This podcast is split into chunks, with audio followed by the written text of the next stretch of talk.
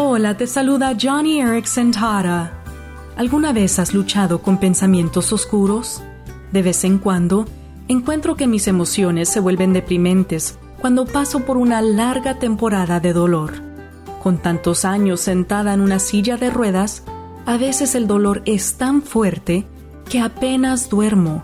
Y cuando combinas la falta de sueño y el dolor implacable, es una receta para la depresión. Si como yo, tú batallas con la tristeza y el desánimo, te diré que la depresión no se va sin luchar.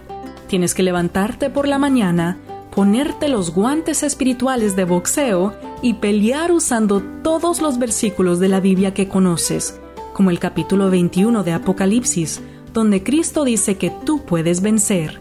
Busca ayuda, predícate a ti mismo la palabra y Dios te dará la victoria sobre la depresión.